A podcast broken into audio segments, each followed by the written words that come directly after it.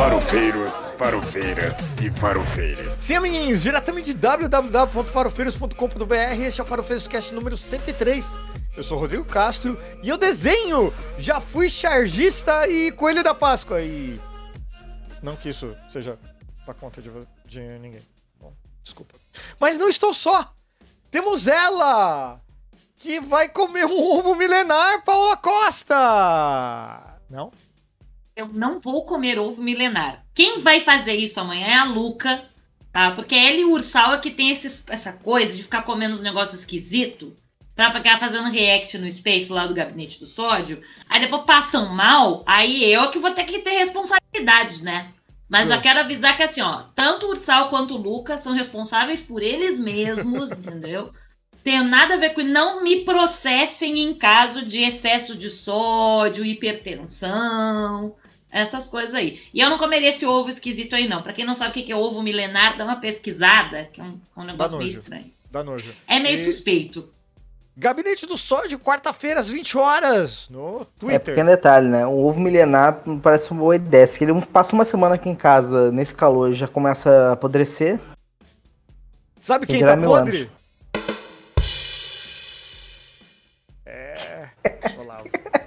Esse aí, esse aí aí tá só o apodreceu. osso. Tá só o osso. É, mas o Olavo não é comestível, né? Fala isso pros vermes.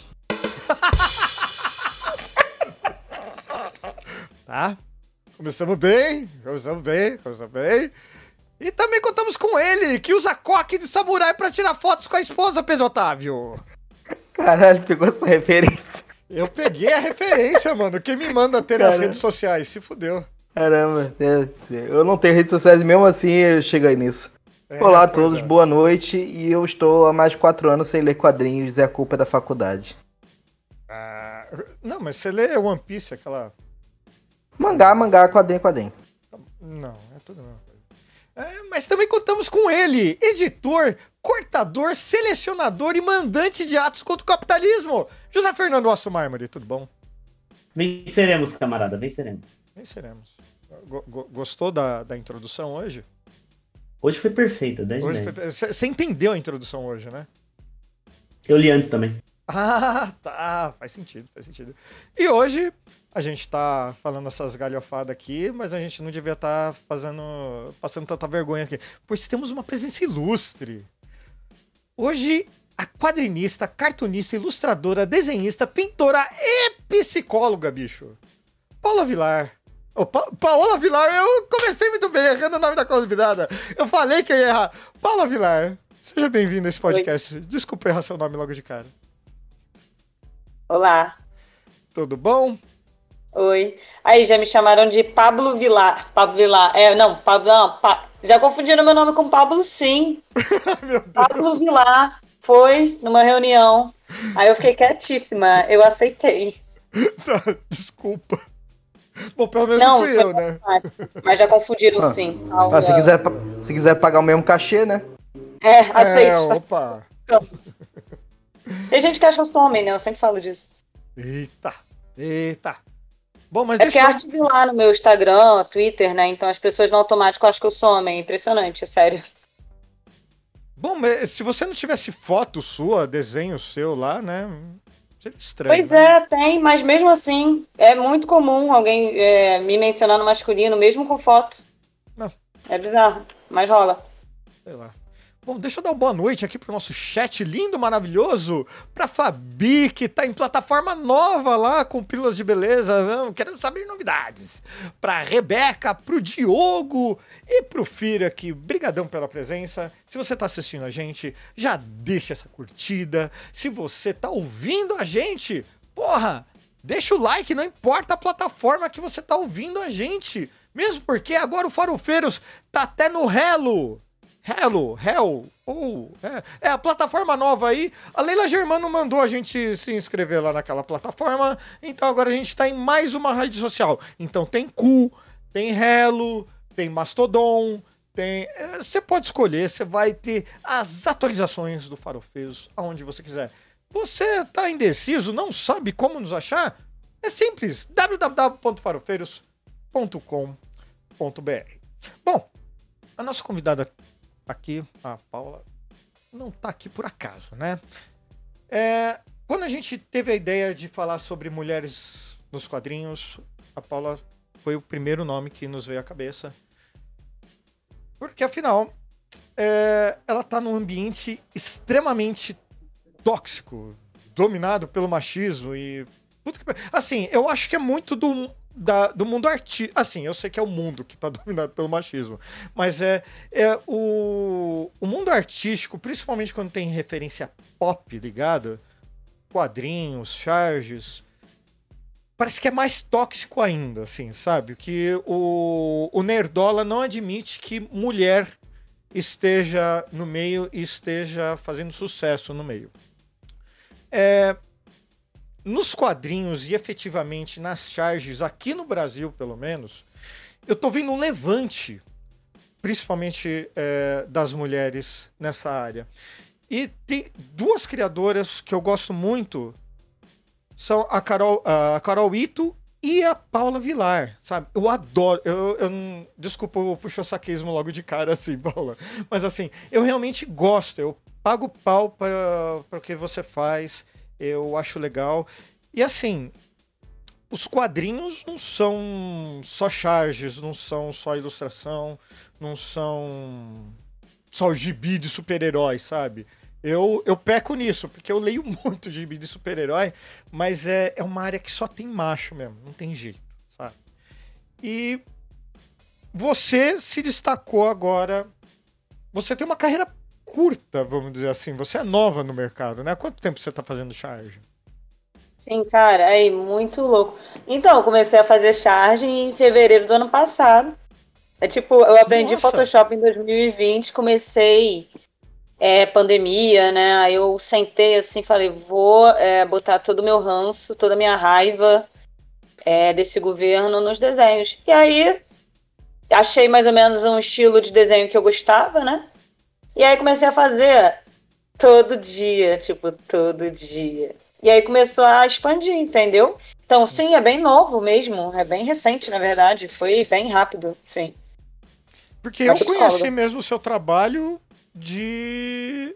Eu acho que foi o, o Tesoureiros que deu um RT, sabe? Daí Uhum. apareceu, subiu na minha timeline, já dei RT, já deu algo. Eu não me lembro exatamente qual arte que é, mas eu lembro que logo em seguida eu já fui pro Instagram procurar pra, seguir também. E, porra, você faz. Você desenha pra caramba. É, eu. Eu, eu tava até pensando em perguntar, poxa, como que eu te apresento? Porque você ilustra, você desenha, eu já vi que você já fez storyboard também. É, as suas charges, putz, grila. Quantas charges você faz por dia? Desculpa, porque é muita coisa.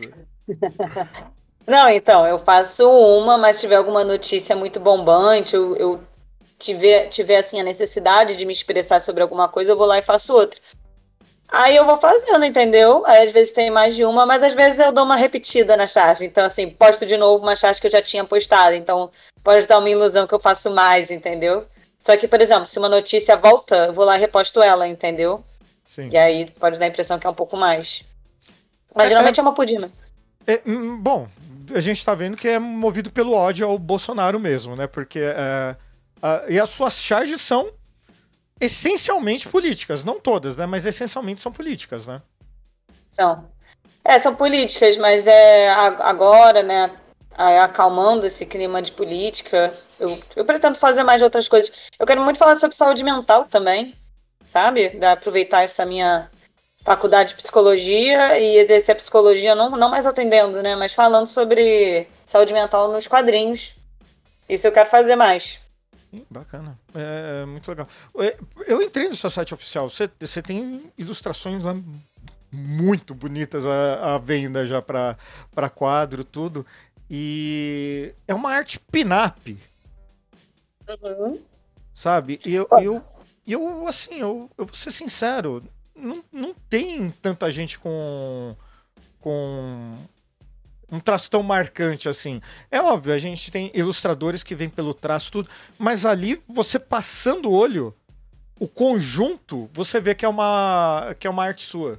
Isso eu acho É, né? sensacional. Não, é impressionante, assim, então, Você tem um senso estético muito bom.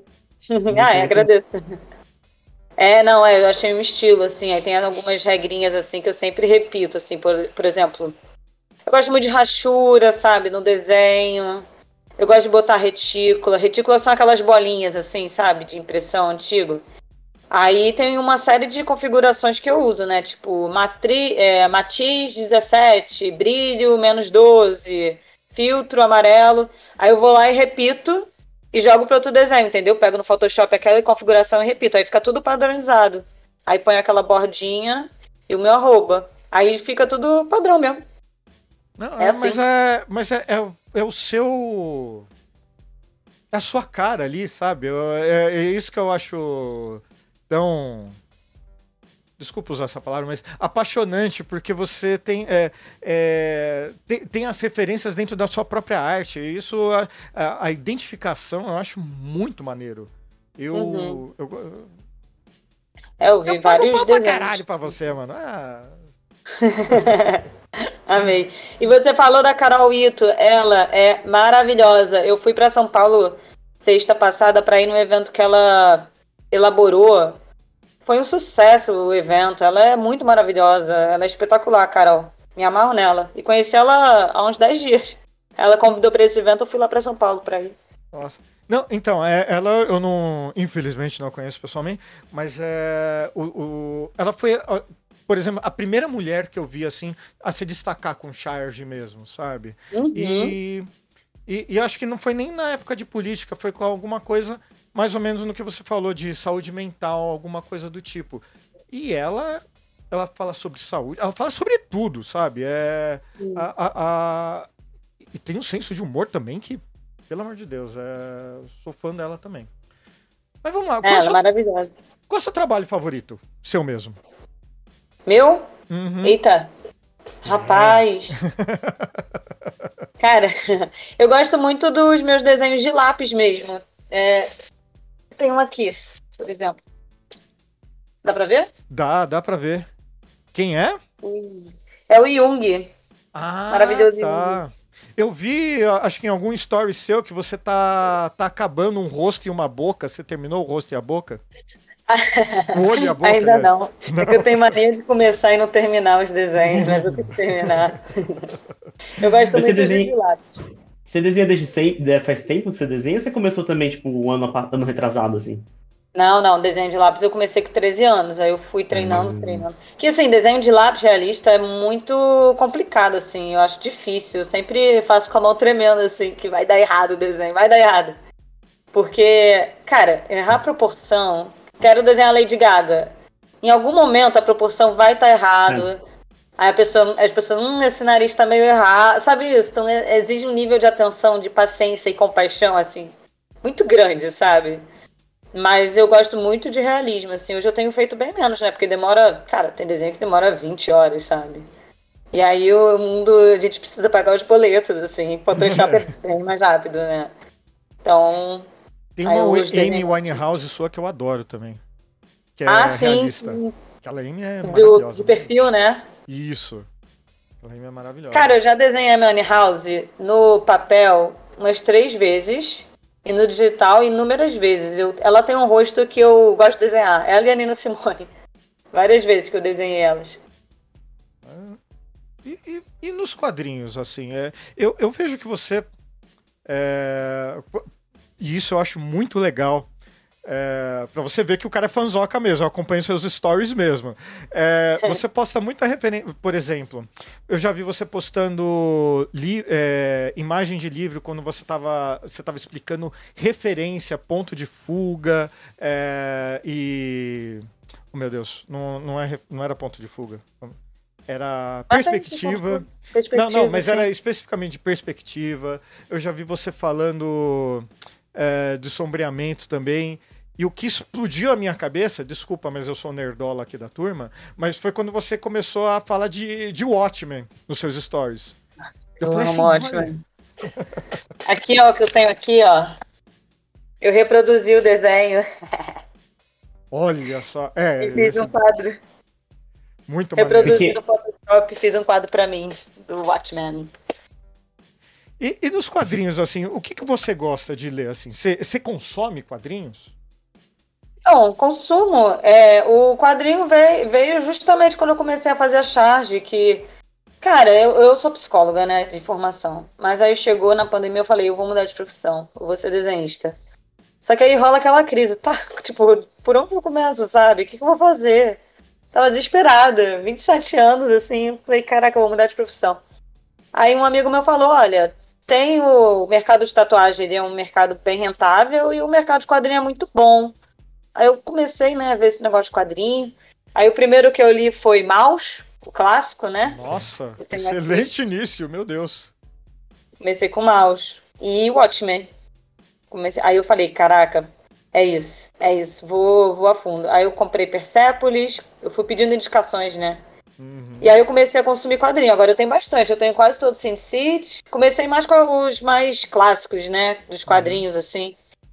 Mas agora- é, tem vários aqui. Tem Chabutê, Mob Dick, Solitário. É que eu tô olhando aqui pros meus quadrinhos. Uhum. E aí, agora eu tô consumindo mais quadrinho nacional, né?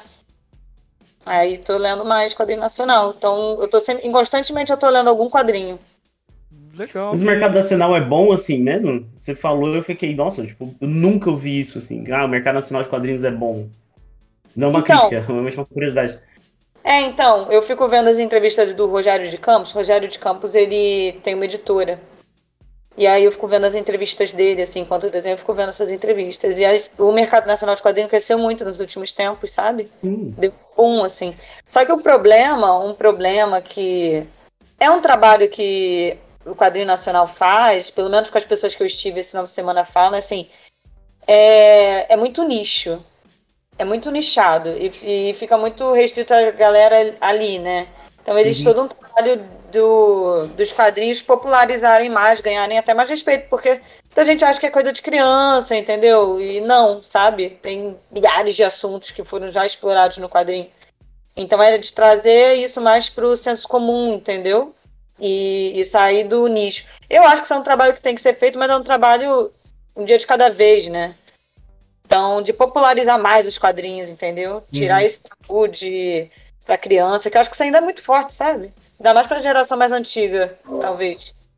É, eu, assim, com relação aos quadrinhos até, eu comecei desde criança, assim, com o gibi, claro, da Mônica, né, porque do Nacional. Talvez esse seja um dos maiores exemplos de almanacs, coisas que com sucesso de venda. Mas que, assim, quando, quando você pega e vê esses quadrinhos mais adultos, eu só, só fui, tipo, eu parei de, de entra- entrar no meio e aí parei de consumir, parou de chegar até mim. Foi, demorou anos até alguém chegasse, pô, Pedro, você já leu isso aqui, esse nacional aqui? Eu, pô, é, é, que foi, foi você, o, o, o, Angola Janga, né? Falei, pô, não li. E aí eu comprei e, fui ler, entendeu? Então demorou muito tempo pra, pra eu retornar esse, esse meio, porque realmente não, não explode, não sai, né? Parece que a gente não consegue fazer essa, essa cultura de compra, mas também tem, tem acho que tem coisas a ver com a gente não, não ir mais a bancas de jornal comprar as coisas, né? Acho que as pessoas estão perdendo esse hábito, né? Justamente, eu também, eu lia muita Turma da Mônica, eu tinha mais de 200, eu tinha Turma da Mônica, assim, milhões, assim. Mas aí ficou por aí mesmo, até que um ex-namorado meu que me apresentou, né, Mouse Watchmen, e isso foi em 2020, tipo, falei, caraca, tava, sabe, tava aqui o tempo todo, sabe, o meu caminho, a gente vai descobrindo até mais tarde às vezes, né, eu descobri tarde o meu caminho, mas encontrei. Aí eu Aí tu conta, com, é, comprando toda hora quadrinho. Termina um, compra outro. Porque eu gosto de também ver a técnica do desenho, eu gosto de ver de diferentes estilos, assim, sabe? Aí você virou assim no meio da pandemia e falou: tô trancado em casa, sei desenhar, juntou as duas coisas, fiz assim. Então, aí eu falei, é isso aí, vamos mudar de profissão, vambora. Aí eu falei, tá, mas como é que eu faço isso? Aí eu comprei curso online de desenho. Porque até então eu só fazia desenho realista. Só que assim, eu não tinha nenhum conheci- conhecimento de perspectiva, Ah, você, Sabe? você foi treinando, assim, não? Você foi treinando ao longo dos anos, assim. Isso, só que é tudo meio automático, entendeu? Porque aí eu, eu pego uma foto, é, divido em quadrículas, pego uma folha maior, divido em quadrículas e vou fazendo. É muito automático, não tinha conhecimento Uhum. técnico mesmo de conceito. Então eu precisava fazer curso. Aí fiz curso online de de desenho, fiz vários cursos online, e aí eu aprendi o Photoshop, que é um programa bizarro. Eu adoro Photoshop. E aí demorou para aprender, porque é complexo o Photoshop. E aí vem o maior drama de ilustradores. Qual é o meu estilo? Cara, isso é um clássico, assim. Qual é o meu estilo? Só que eu gosto muito do estilo vintage, me agrada muito, assim. E aí eu fui vendo, assim, e foi desenvolvendo. Mas foi um longo processo até, até viralizar mais. Foi na CPI que viralizou mais. Na CPI que ganhou mais. Eu entrei no Twitter, aí o Omar Aziz retweetou uma charge minha. Eu nem sabia usar Twitter ainda. De repente, um bando de hater, assim, do nada, assim, descobrindo da pior forma a lógica do Twitter, sabe? Eu era, tipo, novinha no Twitter, tipo, acabei de chegar, sabe? Cara, Aí foi assim. Você Foi cita, viralizou. você cita, mas é né, nesses mergulhos que eu faço do esgoto, que eu tenho uma conta que entra no. no só com a bolha bolsonarista, né? E Uhum. aí, é, eu lembrava de, de eu chegar lá e pegar os incels, cara, como eles tomaram ar com essas artes. Eu lembrava, tipo, caralho, ela deve estar com muito hate pra cima dela, cara. Eu fiquei, eu fiquei olhando, né? Porque. Eles, ele com essa a zona, principalmente a zona em céu, o núcleo em céu, eles, o José sabe, principalmente, né? Esses caras, cara, eles são muito pesados e, acho eles que até são mesmo. muito fiéis, eles são muito fiéis à causa em céu, assim, digamos. É. É bizarro. então, Pô, uma vez eu até botei uma, uma foto meio biscoiteira minha, aí eu, eu fui lá e vou ver os comentários dessa vez, que eu nunca vejo. Aí tava até falando que eu tinha a cara de maluca. Eu falei, querido, você acertou. Isso aí tu acertou. Aí tem, um, tem uns comentários meio pesados do Twitter mesmo. Mas eu não costumo ver é, comentário, não. Mas eu imagino a zona umbralina que é ali. É, você, é, que você percebeu então foi quando o Omar Aziz retweetou então? Foi. Porque foi um dos primeiros. Cara, eu fiz Twitter em maio do ano passado. Nossa. É, minha amiga falou, cara, faz Twitter, minha mãe também. O Omar, um amigo meu, Omar, o Badomar, o Omar Badomar, ele falou, faz Twitter, eu já vi lá nos seus desenhos. Aí essas três pessoas falaram, faz, aí eu fui lá e fiz.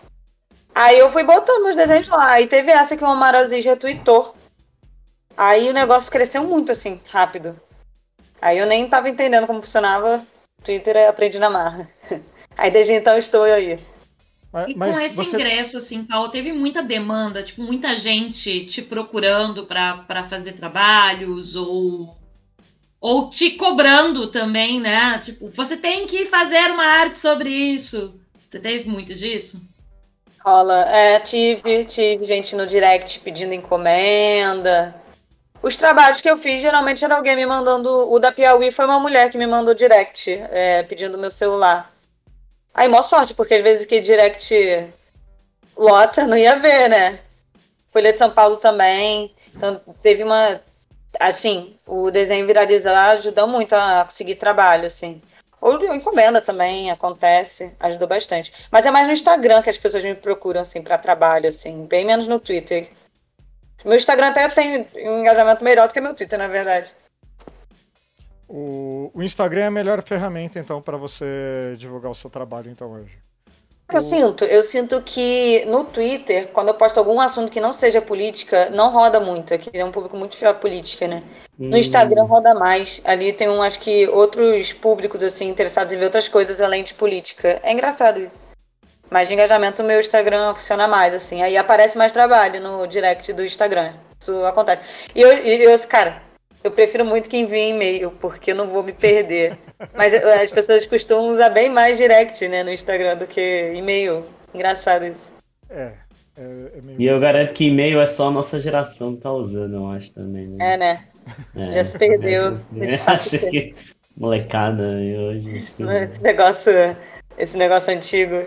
Pois é. Estranho. Mas é tão mais organizado, né? Chega ali, tudo bonitinho, tudo perfeito. Meu, meu direct é, um, é assim, a energia do caos ali. Mas, mas você acredita então que a, a demanda que vem assim, você consegue viver do teu trabalho hoje? É. Então, aí existe isso também, né? É, quando você começa a fazer uns trabalhos maiores, é, populariza mais e aparece mais. Então, assim, no início desse ano tava entrando alguma coisa a menos, aí isso, tá- isso vem, a melhor, vem melhorando, né? Aí quando, pô, publiquei na Piauí, ah, já é mais interessante, entendeu? Uhum. Então, agora já tá, já tá entrando mais, assim, entendeu? Tô conseguindo me sustentar mais, entendeu? Legal. Teve a pré-eleição aí também, que vem muita demanda para ilustradores, né? E aí melhorou mais, assim. Então, graças a Deus, tá dando certo. O famoso boca a boca, né? Se chegou no boca a boca, que é tipo, ah, eu cheguei aqui porque fulano tá- me recomendou você, é porque tá rolando, assim. Sim, É cara, a gente já tá. O famoso orgânico, né? Tá fluindo É, organicamente. Total. Então já tá melhor, assim. E, cara, vou falar uma parada. Ganhei zero reais sendo psicóloga. Nunca consegui, cara. Sério, eu ganhei zero reais, assim. E eu, fiz até especialização em psicologia hospitalar. Cadê que eu conseguia trabalho em hospital? Não conseguia, não. Caralho. Aí veio a pandemia. Falei, cara. nessa. Pô, É pauleira, cara. Galera de psicologia sofre.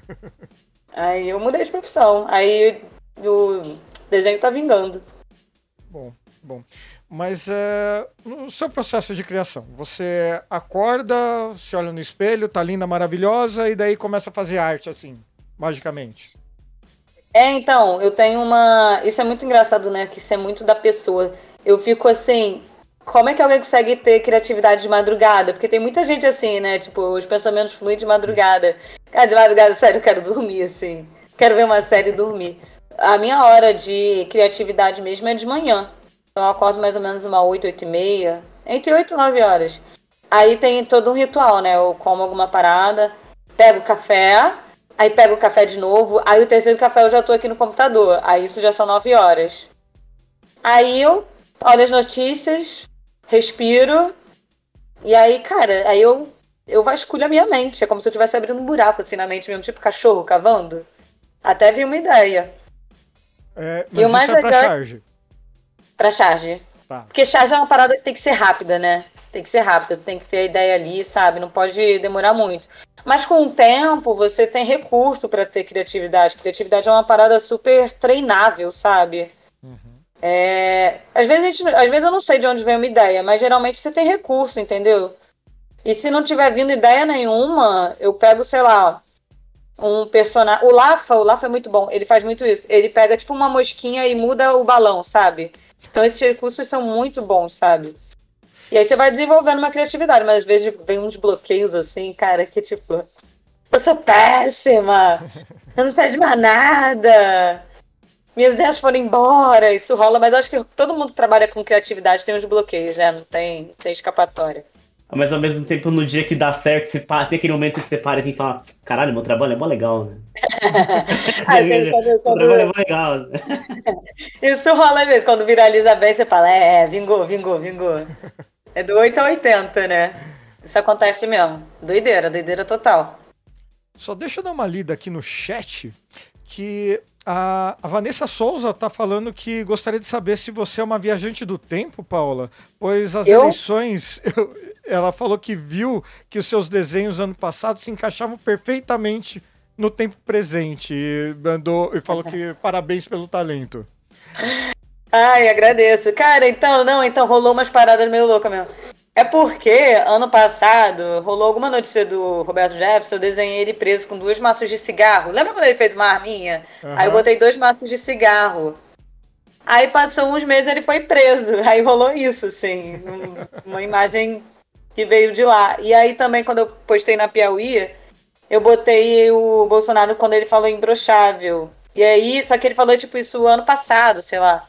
E aí ele veio e falou isso dia 7 de setembro. Aí a revista até republicou esse desenho na- nas redes, assim.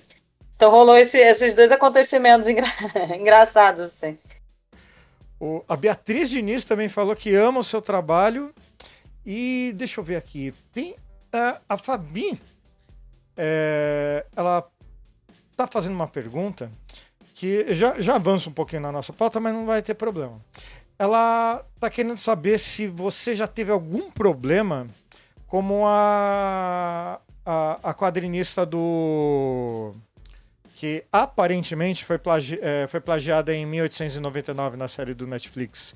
Você já teve algum problema assim de plágio, de copiar, de ter que chamar advogado porque é, chupinhou demais ali? Ah, não. Nunca aconteceu. A única coisa que já aconteceu é que, assim, uma pessoa é, fez, pegou um desenho meu e fez uma camisa, assim, pra ela mesma, assim. Não. Aí, só que, Pra tipo assim, mesmo, isso não. é menos pior, né? Mas. É, não, bem menos pior. Mas eu fui conferir se era alguma marca que tava vendendo, entendeu? Que aí já não pode, né? Foi a única coisa, assim, mas aí não tem problema, assim. É, só, nunca vi. Bom, se estiver rolando aí, eu não sei não. Agora eu não Mas- lembro se foi só com você ou também com o Cris, mas tem acho que um. O que, eu, o que eu já via desses incels também pegarem e subverter a arte, né? Tentar trocar a versão. Agora eu não tô lembrado qual se foi com você ou foi com o Cris. É, acho que é aquele Sociedade Ilustra, você deve lembrar Ah, desse. Cara, já, já pegaram imagens de amigo meu, que Chargita também, e desenhou ele, sabe? Esse, esse perfil mesmo aí. Achei bizarro É. alguém fazer isso. Não, e- esses eles são, eles são muito doentes. Aí eu já lembrei deles pegarem e subverterem essa arte. Eu Acho que se não foi só você, foi com, com outras pessoas. Eu lembro que foi com alguém que eu tinha visto a arte. Porra, essa arte foi boa, eles sentiram e pegaram pra subverter a arte. O Cris, eles fizeram isso algumas vezes que eu lembro, assim. Não, lembrei, fizeram uma vez isso comigo, comigo sim. Cara, tinha feito uma, uma charge do Bolsonaro. Dese... É... Vocês sabem o Chicago? Aí tem aquela parte que a cantora tá deitada, tipo num letreiro, tá escrito Roxy, eu acho. Aí eu fiz tipo o Bolsonaro deitado num letreiro escrito Mamata. E aí alguém pegou a arte e, e mudou. E botou. Cara, e pior que eles fizeram bem feito, cara. Assim, dava quase pra passar que fui eu que fiz aquilo. No Twitter, cara, fiquei muito puta, mas aí eu deixei passar também. Eu, ai, cara, não vou nem, sabe? Nem sei se eu deveria ter deixado passar, mas eu deixei. Eu tava, fiquei tão estressada que eu, ai. Que fizeram bem feito o negócio. Bizarro. A- Mas só Mas é essa muito-. É muito foda isso, porque assim, essa galera, tipo, se você pegar, tipo, as- a direita reacionárias, eles, eles reclamam que a esquerda faz arte. Só que eles não fazem arte, porque, tipo, eles não estão olhando a realidade, mano. Se, pra fazer arte, você precisa retratar a realidade, né? E eles ficam reclamando que, tipo, ai, só artista de esquerda ganha dinheiro, só artista de esquerda entra na rua Nê, olha o artista de esquerda debochando do Bolsonaro. Só que se o cara sentar pra fazer, não vai colar, assim. Aí ele precisa pegar, por exemplo, a sua, e, e- ou, ou plagiar, ou subverter pra fazer qualquer coisa ali com o mínimo de qualidade, porque Você Sim. está menosprezando Lucy Borne? Putz, grila. Eu já falei isso aqui antes, eu vou repetir. A Lucy Borne é a maior expressão artística da direita brasileira. É a maior, a maior. E não quer dizer que é bom. É porque é a baixo, única, né? É, é a única mesmo. Ah, mas é, é. Não, mas eu é acho que de- do lado de lá, do lado de lá acho que eu conheço dois, né? Esse perfil que eu falei, que são merda, e tem outro que faz caricatura. É, que a foto, acho que do perfil é até o Bozo, acho que uma caricatura dele. Mas assim, tipo, só esses dois e, e só porque eles são pagos, né? Você dá claramente ver que eles são, são brifados e pagos. Então, tipo. É, ou seja, não tem nada muito espontâneo lá. Então é, é muito difícil achar. O mais espontâneo é Lucy Bone, que. que convenhamos, Lucy Bone. Espontâneo entre aspas, né? Porque aquilo lá é. É filtro, é um filtro. É um filtro. É. Ó, eu eu queria entender qual é da Lucibone, que aquilo parece arte digital, né? Mas é. É? é. Mas é. É a digital, só que eu não, assim, eu não entendo que ela. Existe algum conhecimento de sombra ali, sombreado e luz. Só que as composições são. Eu falei uma vez disso com o Rodrigo, eu suspeito que ela domina algumas técnicas de Photoshop bem básicas, assim, tipo de mistura, mistura de cores, sombreamento. Mas a Uhum. maior parte do resto, ela sempre. Eu acho que ela finaliza a arte com algum filtro de Photoshop. Porque É, se você pega, às de. vezes, na mesma imagem, às vezes tem tipo, ah, tem a- o Bolsonaro, que é sempre o Bolsonaro, tem o Bolsonaro, tem a cara do Uma Bolsonaro num águia. estilo de sombreamento, depois o, a asa do anjo da águia tem um outro estilo completamente de E pintura. algum bichinho rezando. É, também. e aí eu acho que ela usa, ela mistura tipo um filtro com alguma técnica mais simples, assim, que ela aprendeu. Eu acho que sim. É, e eu acho muito engraçado que as regras de composição dela são muito bizarras, né? Porque, tipo assim, sei lá, Bolsonaro e o anjo, aí um espação em branco, sabe? A, a, o equilíbrio da imagem é totalmente louco, assim. Acho muito engraçado O isso. espação em branco e o Bolsonaro de novo. E o Bolsonaro de novo, assim, numa posição muito aleatória, assim, do quadro, sabe? Não tem nenhum equilíbrio, assim. Por isso que é muito. Uma incógnita pra mim. Ela domina uma parte, mais ou menos, né? Domina mais uma, uma técnica, mas a outra, que faz parte dos estudos de desenho, não, assim. Não. Tipo, como assim, cara? É um estudo, é um estudo a ser. A, Lu, a eu acho que dava pra jogar numa dessas é, inteligência artificial aí que tá desenhando bem pra cacete, que faz igual ou melhor. Putas, não dá Comando ideia. Luciborne, cara. Imagina ter o comando Luciborne pra, pra IA. Ia ser muito engraçado. Style. Luceborn Style. Não dá ideia. Eu não não duvido. Dá ideia. Um novo conceito de arte, sabe? Mas é. Eu, eu- eu tentei imitar já algumas vezes, na zoeira, obviamente. É, acho que o que ficou melhor foi quando eu misturei o Thanos com o Bolsonaro, mas deixa pra lá. porque- Mas eu acho que ela tem um mérito. Viralizou pra caramba, né? É, viralizou, mas Bolsonaro. bom, Viralizou não quero falar que ficou muito. bom, não. Mas eu acho que ela tem um mérito que eu acho que, que eu acho que também que é o- o- um puta mérito da, da Paula, não querendo comparar, pelo amor de Deus, porque, né, qualitativamente existe uma diferença. Mas ela conseguiu estabelecer um estilo, e a Paula também, que, meu, é muito difícil. É muito difícil você compor é, desenho. É difícil pra caramba, compor cor. E você manter o estilo de composição é difícil pra caramba, então. É, é, de ter uma identidade, né? Ah. Você vê a Lucy Bonne, você sabe que é a Lucy Bonne, assim. É Uhum. meritoso. né? Total, concordo. É, mas eu também confundo às vezes com aquelas é, imagens de folheto de testemunha de Jeová, sabe? Parece que às Uhum. vezes a imagem é, é a mesma pessoa, sabe? Mas, mas deixa pra lá. É, é, é, precisava de uma não, né? cor desbotada ali. Imagem de cor de. É, é aquele papel, que era aquele papel de gibi mesmo, bem ruinzinho, que a tinta vai perdendo com o tempo, sabe? É aquela cor exata ali.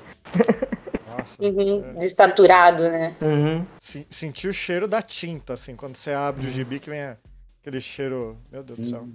É, mas assim, o, a área que a gente está falando é dominada, como a gente deixou claro, por incel, né? Por, pelo moleque lá que acha que a, a- não, po- não pode ter Thor mulher, que não pode ter a mulher Hulk, não pode, não pode ter um monte de coisa.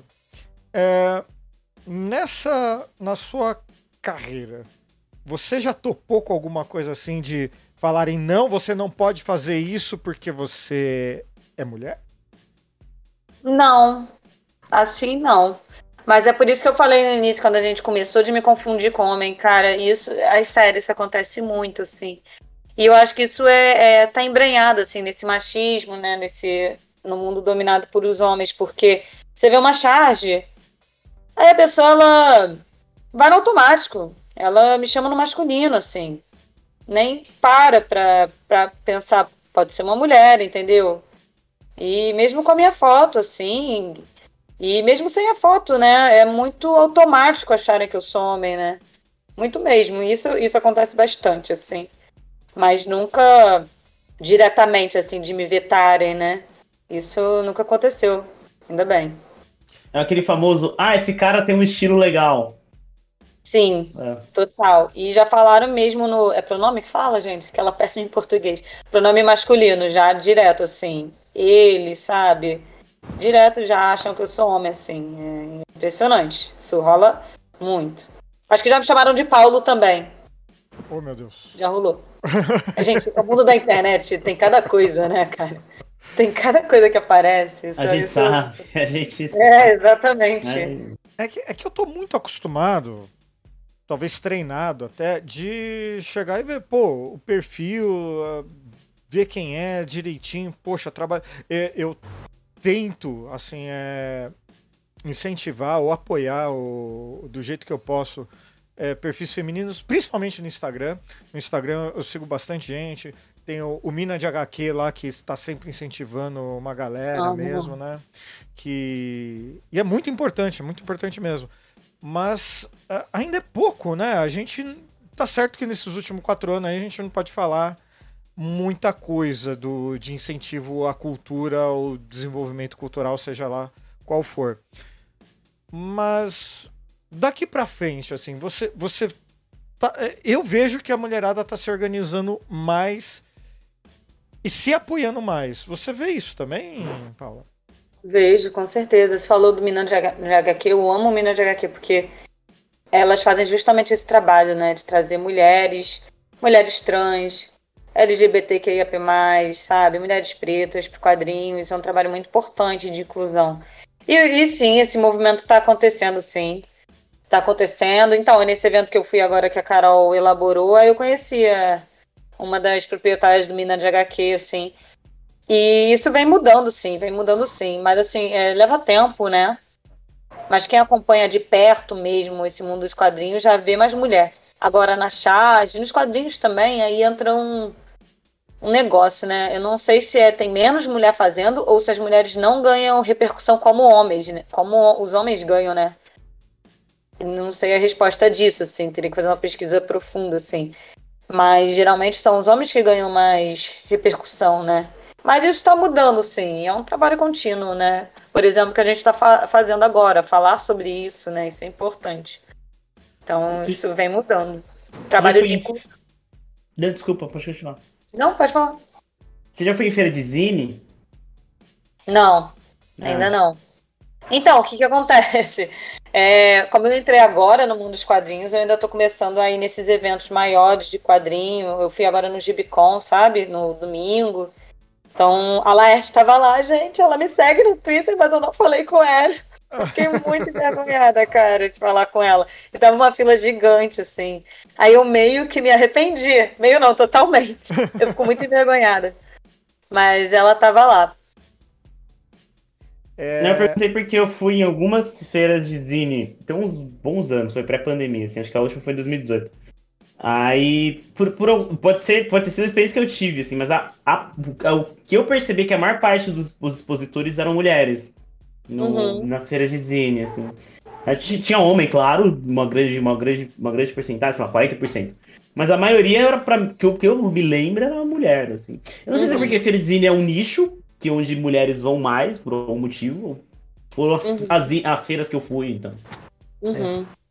É. Assim, é. quando, foi, quando foi Comic Con, coisa assim, não tem jeito. É, é, pra par de 90% lá é masculino. Sabe? É, é, é, amplamente dominada essa parte. Então, Tanto o roteirista quanto o desenhista. Não, é, no, no, no, quando você fala em Art Alley, talvez seja, talvez seja um pouco diferente. Mas, por exemplo, eu tô, tava comentando que eu sou. gosto de gibi de super-herói, coisa e tal. Hoje eu não tô lendo nenhuma autora, nenhuma desenhista atualmente, de, de periódico americano, por exemplo. É, eu, eu não, não, me orgulho desse, desse meu, dessa minha americanização, mas eu tô tentando mudar aos poucos. Mesmo porque a gente estava falando de valor, né? De, de, de valor não, a gente estava falando do gibi nacional. Turma da Mônica. Poxa, quando a gente comprava a Turma da Mônica, sei lá, era dois reais, três reais, alguma coisa assim. Agora, um gibi nacional, um cartaz barato aí que você vai ver é 30 conto. Né? E não, não vai estar tá ali na sua mão. Provavelmente você vai ter que esperar sair, vai ter que esperar o vai ter que esperar a impressão, o frete vai ser mais caro. E a maioria das impressões, eh, ainda mais de, de gibis que são uh, antologias, né? Que são uma, o Angola Janga mesmo, por exemplo. É, eu comprei ele, eu paguei 60 reais. Um, não é, é um gibi grande pra caramba, mas não é um gibi barato, não é acessível a todo mundo, infelizmente. Isso você vê que afeta o, o seu trabalho, por exemplo, ou como chargista isso não chega nem perto? Questão de especificação? É. É, então, assim, é, existe muita desvalorização de artista, né? Mas eu acho que isso em termos gerais, assim. É, o que afeta mesmo para mim diretamente é. Eu vendo meus desenhos, né, num site, tá em reforma agora, tá em reforma há um tempão, vou voltar com ele. E, não, e aí, tá cara, ar, é tá difícil. no ar, não tá? Ah, não, eu tirei, porque eu tô reformando, mas eu vou botar. eu fui botar desenho novo, mexer nos preços, sabe? Tá. Porque, é... e aí existe isso, assim, a pessoa vê um desenho, eu gosto de vender já com moldura, eu acho mais fácil logisticamente. Gente, a minha gata aqui, calma aí, acabou de subir aqui. Ô, oh, lindona. Ela atrapalha. E aí eu vejo que existe muito assim, nossa, mas é esse preço? Sim, gente, é esse o preço, assim, eu vivo disso.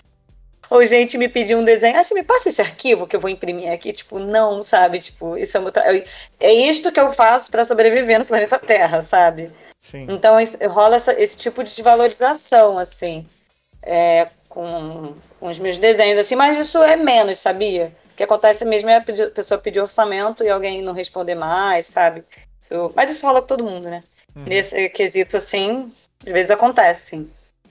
É, na, na, na parte artística é meio complicado o negócio do, do orçamento, porque a pessoa nunca quer pagar o quanto vale, né? Ela quer pagar o valor que tá na cabeça dela que ela acha justo, né? Que é aquela velha história lá. Poxa, você ficou, sei lá, 15 minutos na frente do computador lá e você vai me cobrar tudo isso por isso, sabe? E É. a pessoa não entende nada, né? O que tá por trás ali, o estudo, né? Quantos anos você estudou pra isso, né? É, cara, total, sabe? Porque é, demora pra fazer um desenho. Tem desenhos que são muito difíceis, assim. Tem desenhos que eu. Eu fiz um agora pro Greenpeace. Falei, caraca, como é que eu vou fazer esse desenho? De, desenho de ficção, sabe? Tinha que desenhar 10 crianças, cara. Meu Deus do céu, cara. Aí, aí- aí dá certo, sabe? O negócio acontece. Só que assim, é difícil, não é uma coisa assim que acontece naturalmente, não. Desenho de lápis também desenha pra caramba. Eu nem sei se vai dar certo. Aí eu erro um sombreado, ai, não dá mais pra pagar, sabe? Então isso as pessoas não entendem. Tem muita técnica por trás, tem muito estudo mesmo, sabe?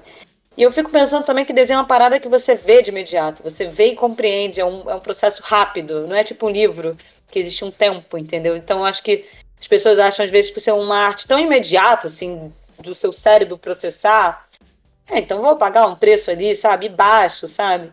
E eu acho que também existe uma coisa do. Desenho é uma coisa que as crianças fazem, entendeu? Uma coisa que começa de uma forma lúdica. Então, assim, história em quadrinho, aí acha que ah, uma coisa mais infantil. Ah, é só um desenho, uma coisa meio. É uma certa. Não é a palavra exata, mas uma certa infantilização, entendeu? Uma coisa muito lúdica que acha que pode ser menos, entendeu? Pode pagar menos. E não, assim, não, assim, ilustração, ilustradores é uma profissão mesmo, entendeu? E muitos é, levam de escanteio às vezes, sabe? Isso acontece bastante, né? Tipo, no num senso preconceituoso, um advogado, sabe? Um médico, um ilustrador é o doidão ali do Bar da Lapa, sabe? Entendeu? Isso são preconceitos que tem que cair, entendeu? Isso eu fui vendo, assim, com com os amigos, sabe? Ah, mas ela só desenha? Não, tipo, ela desenha, sabe? Acontece. É, bom, eu acho tudo que é ligado à cultura, né, é- tem uma desvalorização, né? Alguns países mais, outros países menos, mas aqui no Brasil tudo que é ligado à arte, né, à cultura é desvalorizado. Putz, grilo, Não, né? cara. Total, lá, tem eu- muito que evoluir nessa parte. Tem. E mas vamos lá. Você falou que gosta de gibi aí, você tem Sin City, você tem Watchmen, coisa e tal. Mas qual é seu personagem favorito dos gibis? Eita! É. Meu Deus, essa pergunta nunca passou na minha cabeça. O Rodrigo começa a intimar, né? Você gosta de gibi? Fala pra mim, então, cinco gibis famosos que você conhece. Nossa, não, pelo amor de Deus. Sa- Sabe por que eu pergunto qual é o personagem favorito dela? Porque assim, Ah. É, eu, eu não desenho profissionalmente. Eu faço, eu pinto meu set aí, coisa e tal. Mas é, qu- quando a gente começa a desenhar, a gente começa a ver o artista ou o que ele gosta na arte dele. Por exemplo, a minha esposa, ela fala muito que os meus melhores desenhos são os autorretrato. Por quê? Porque eu não tenho medo de errar minha cara feia. Então vou lá, eu rabisco eu acabo usando um pouco mais.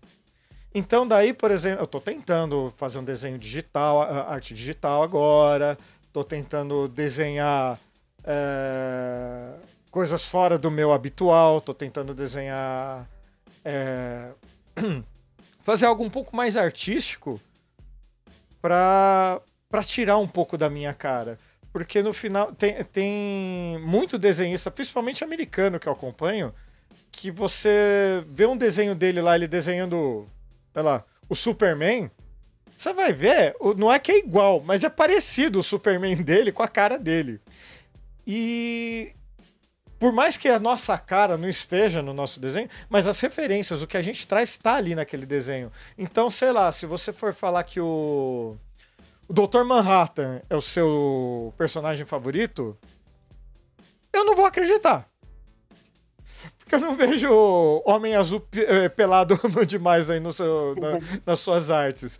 Mas é dessas suas influências, pra ver o que. Por exemplo, você falou que gosta de Sin City, é, acompanhou pelo menos. Poxa, sua arte lembra muito Sin City, né? A saturação alta, é, tem um. Agora eu não vou lembrar exatamente qual desenho seu, mas você fez a, a sombra da janela com aquelas. é, da persiana em cima. Eu falei, olha só essa mulher aqui puxando o Frank Miller assim. Eu amo, eu amo. Tem até um livro, deixa eu mostrar aqui. Eu pegar. Olha só. Ah, Aqui. É, how to draw, draw noir comic. Gente, meu inglês é, tá mais ou menos. Como aham, desenhar artes é, noir. Aham. Então é um estilo de desenho, né? Porque vem lá daquele cinema, né? Noir ame- é, americanos, né? E aí eu gosto muito dessa pegada com sombra, entendeu? A pegada mais misteriosa, assim, cheio de som. É tipo preto e branco, né? Sim. E aí essas persianas é bem no ar mesmo, né? O Sin City usa muito, né? E me amarro, aquelas mulheres meio femme fatale, sabe? Aí vai lá e mata o homem, sabe? Esse drama, eu gosto bastante disso. Isso eu gosto de Sin City, né? Tem alguns desenhos. Agora, o Chabuté, acho que é assim que fala, né? É de francês, se eu não me engano. Ele também faz, ele tem esse aqui, ó. Solitário. Que é bem noirzão mesmo. Que preto e brancozão mesmo. Tá. Me amarro nessa pegada, cara. É um altíssimo contraste, né? Foda. Isso. isso. Preto e branco, é trabalhar preto e branco. Eu amo o desenho assim, amo mesmo, amo muito, assim. É... Tem o Mob Dick dele também. Então essas pegadas eu gosto muito. Agora, de personagem, eu gosto muito do personagem solitário, cara. Eu queria uma empatia, assim, sabe? Eu acho que era a intenção do autor mesmo. Então eu gosto muito Nossa. desse personagem. Eu não. Eu não, não faria essa ligação com você, não. Eu, eu, eu honestamente, pode ser o meu lado nerdola falando, mas eu honestamente achei que você fosse falar alguma coisa do Watchmen, assim. Mas é meu lado nerdola falando, por favor. Tô pensando aqui nos personagens. Acho que eu não O quadrinho do Watchmen, né? O quadrinho do Watchmen tem uma pegada pra isso. É. Ai, cara, eu acho o Watchmen fantástico, né? E geralmente é a porta de entrada pra muitas pessoas, né? Porque é um. Deve ser um dos quadrinhos mais bem vendidos do mundo, né? E, cara, ele é antigão, né? Dos anos 80, se não me engano. Sim, é Os caras 80. ainda vendem a beça, assim. Sim. É sinistrão mesmo. Eu gosto muito do Alan Moore, sabe? Eu gosto, eu gosto da, da cabeça dele, assim. O Alan Moore nunca errou. É- essa é a minha Sim. religião. Gosto bastante dele. Se não leu o de V de Vingança ainda, tipo, é, é ótimo também, né? Eu tenho a V de Vingança aqui. É o meu estilo de desenho preferido. o- É do David Lloyd, né? Aham. É, o estilo de desenho. Eu amo o estilo de desenho dele, cara. Acho incrível, assim. É meu preferido. Pode falar. Hum? Não, é que esse desenho dos anos 80, né? é, Primeiro que eles faziam uma arte diferente por conta da colorização, né? Na época não tinha computador para deixar tudo colorido. É, Mas é um traço tão limpo, tão. Eu. Eu. Eu. eu, eu- assim, eu sei. é, Apesar da erotização que ele usa, mas o Milo Manara, eu acho que o traço dele é muito bonito e mostra muito isso, sabe? Ele tem um. Uma. uma Vou falar dos cenários dele. Os cenários do Milo Manara são sensacionais. São sensacionais. Não conheço esse, mas vou pesquisar, que agora eu estou muito curiosa. É, é- é que, é que ele, o que pega nele é que a arte dele é, é erótica, sabe? Não é nem sensual. Não, é erótica mesmo. É putaria que ele desenha, que ele gosta de Uhum. desenhar, não tem jeito. O Elon Uhum. Musk até desenhou, usou um desenho dele aí de meme e espero que ele processe. Mas a pergunta que eu tenho pra fazer agora, essa daqui é pegadinha, hein, Paula? Essa Vamos é lá. pegadinha. Você finalmente leu Sandman ou ainda tá enrolando? Ah, eu tô enrolando ainda. Eu explico por quê. Pra tudo nessa vida tem um argumento. E eu vou argumentar agora. É que, cara, eu quero comprar um box todo de uma vez. Só que é, tipo, muito caro. É que eu tenho muito medo de encontrar uma edição, aí não encontrar outra, aí vai na definitiva é a outra, e aí começar uma história tortuosa, entendeu? Eu queria comprar o box inteiro, só que, tipo, é caro, entendeu? E aí eu tô nessa pegada de financeira. Não, mas, mas assim, a minha dica é não se preocupe com isso, sabe? É. Pe- pega o, o encadernado ali, que é um arco fechado, beleza. É legal pra caralho. E assim, não, tem alguns artistas que desenharam Sandman que eu acho que, eu acho que você vai gostar pra caramba da arte, É, sabe? né? eu, eu consigo ver a Paula Vilar fazendo. fazendo Sandman, assim. Cara, eu vou ler com certeza, sabe por quê? Hum, A minha monografia da graduação de psicologia foi sobre sonhos, na teoria junguiana. Eu amo esse assunto, eu tenho uma relação com os sonhos. Eu, eu lembro de todos os sonhos, eu gosto desse assunto. Foi meu tema de monografia. E tem tudo a ver, né? do céu, manda o box do Sandman pra ela, pelo amor de Deus. Pelo amor de Deus, Maria. Você que coisa. aí nos assistindo ou nos ouvindo, Natal está chegando. Quer presentear a Paula? Manda um box do Sandman pra ela. E, e me presentear também, porque eu nunca comprei o box do Sandman pelo- porque ele sempre foi caro. Não, tu Então- não, Pedro. A Paula. Tu não. É, a Paula, não, não, não. É meu sonho, cara. E saiu a série e todo mundo começou a falar. Aí eu, ai meu Deus, será que eu assisto a série? Mas eu prefiro ver o quadrinho antes. Aí eu fiquei nesse drama, um drama mesmo. Mas vai- esse problema vai ser resolvido. Vai dar tudo certo. Vou comprar. Eu. Não, porque eu. Eu, eu, eu honestamente, assim, é, e o, o- o Sandman foi um negócio que me impactou muito cedo. Pra você ter ideia, eu comprava Sandman quando saiu originalmente aqui no Brasil pela editora Globo, que daí era um mensal mesmo, assim, pra vocês terem ideia. E foi um negócio que me impactou de um jeito. Eu era adolescente. É, tava no início da adolescência aí, mas é, foi um negócio que me impactou de um jeito que é.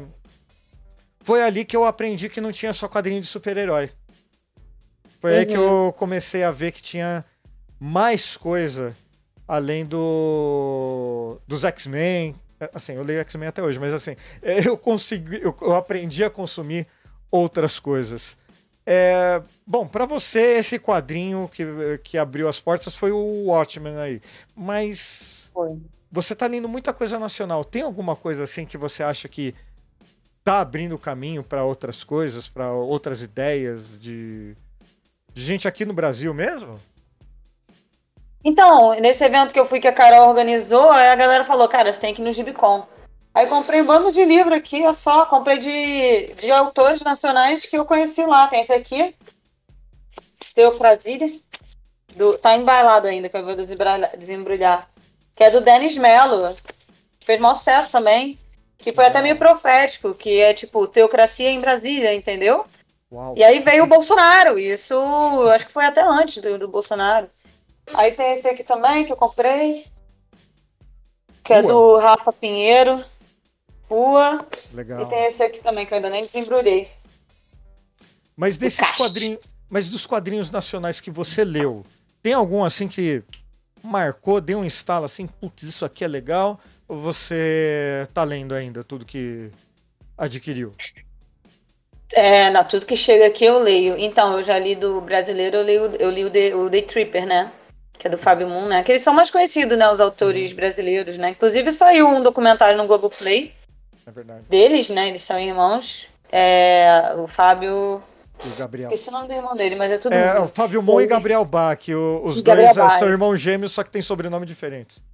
É exatamente isso, é. Eles são gêmeos, né? Que loucura. Eu vi Sim. eles no programa do Bial quando eu conheci eles. Cara, Bill Kiss é sinistra, desenhista. Bill, Kiss, ou eu não sei como é que pronuncia exatamente. Brasileira também. Uhum. Ela desenha pra empresa mesmo, né? Caraca, desenhista sinistra, sério. Eu vejo aquilo e falo, cara, como é que pode? É, o e Fábio- eu li o Day Tripper dele, gostei muito, assim. Então, agora É o- eu tô nesse processo de consumir mais nacional, sabe? A gente acaba É o consumindo. Bilkis. Não. É o Bilkis Evelyn. É, uma menina ele é, é, é, ela é foda. Ela é muito foda. Eu Aham, não sei porque eu conheço. Mas Por algum motivo eu vi em algum lugar e é tipo muitas cores, assim, tipo um negócio meio, sei lá, anos Aham. 80. Ela é foda. Ela é foda. É, um nível de detalhamento bizarro. Eu vejo os stories dela lá com o nanquinho, assim, cara, uma santa paciência. Eu falo, ai, que mulher maravilhosa, cara. Muito sinistra, assim. Mas agora eu tô nesse processo de consumir mais nacional, né? Porque acontece muito da porta de entrada ser o- os quadrinhos de outros países, né? Eu tenho aqui americano, é claro, né? Aí eu tenho aqui é, o Chabuté, né? Francês. Acho que ele é francês.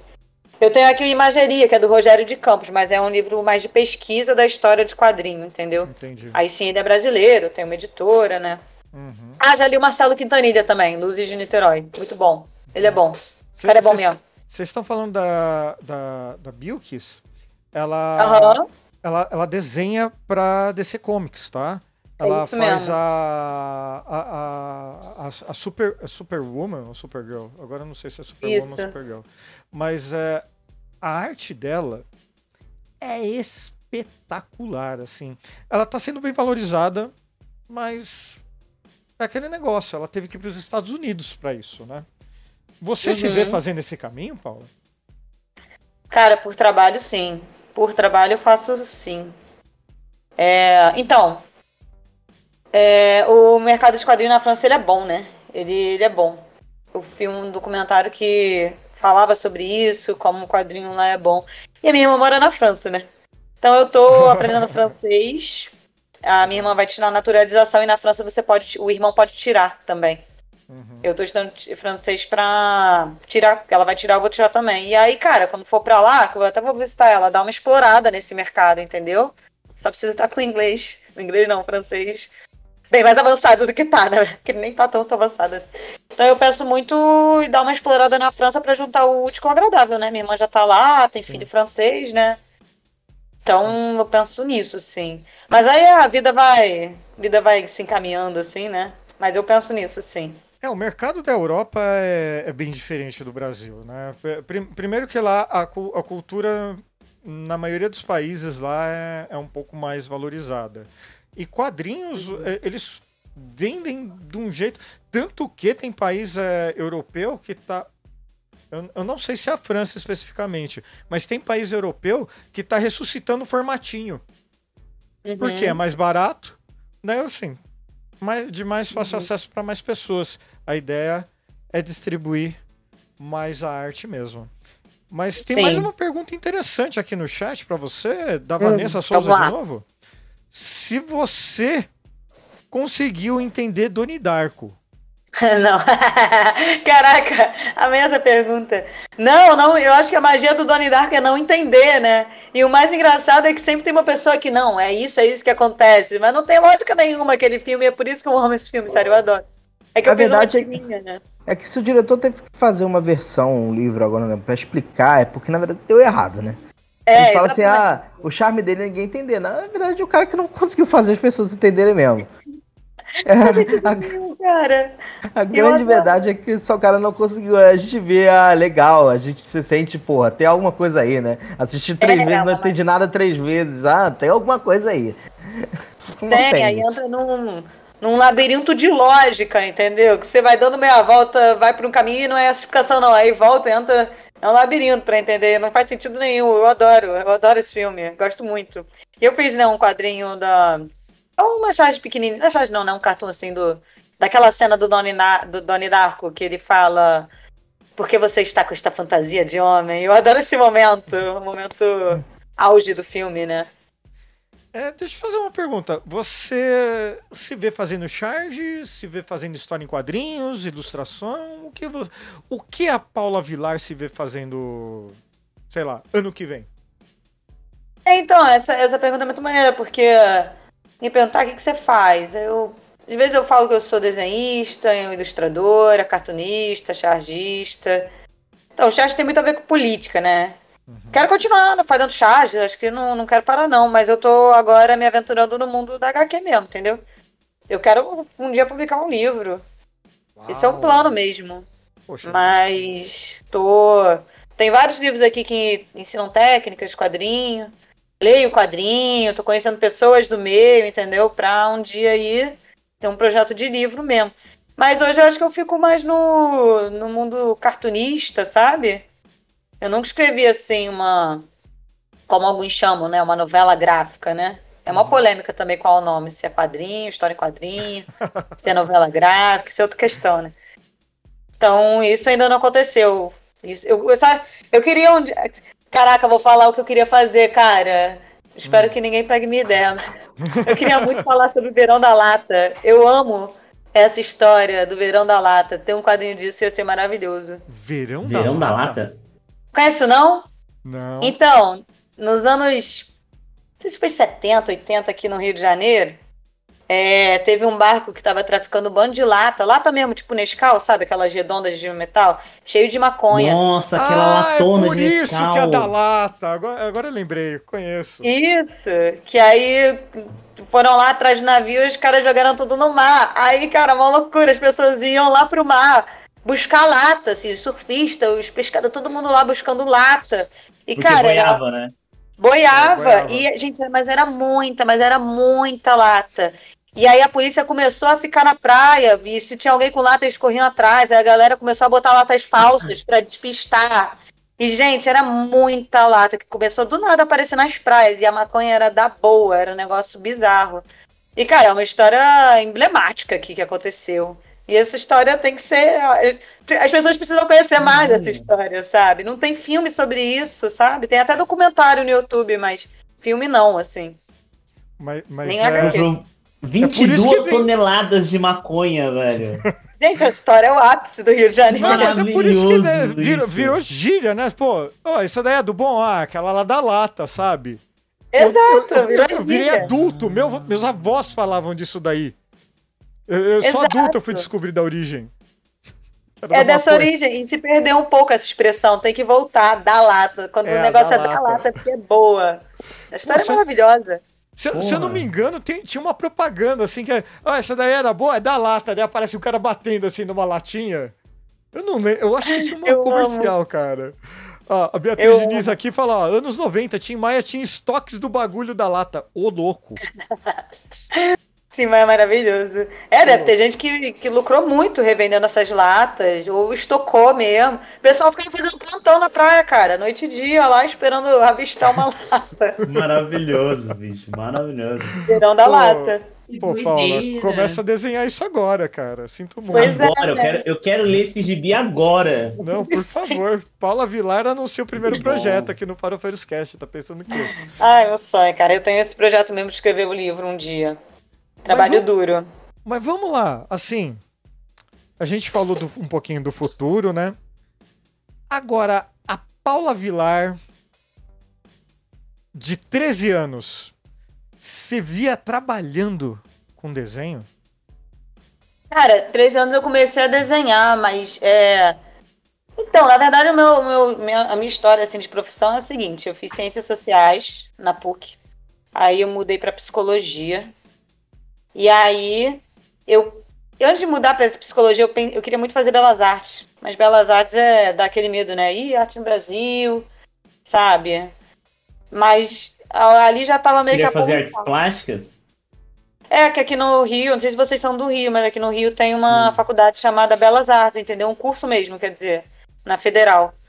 O curso é ah, Belas Artes. não. Isso. Só que aí eu fiquei muito segura. Eu fui pra psicologia que me sentia mais segura. E aí acabou que eu fui pra desenho mesmo. Então, não, assim.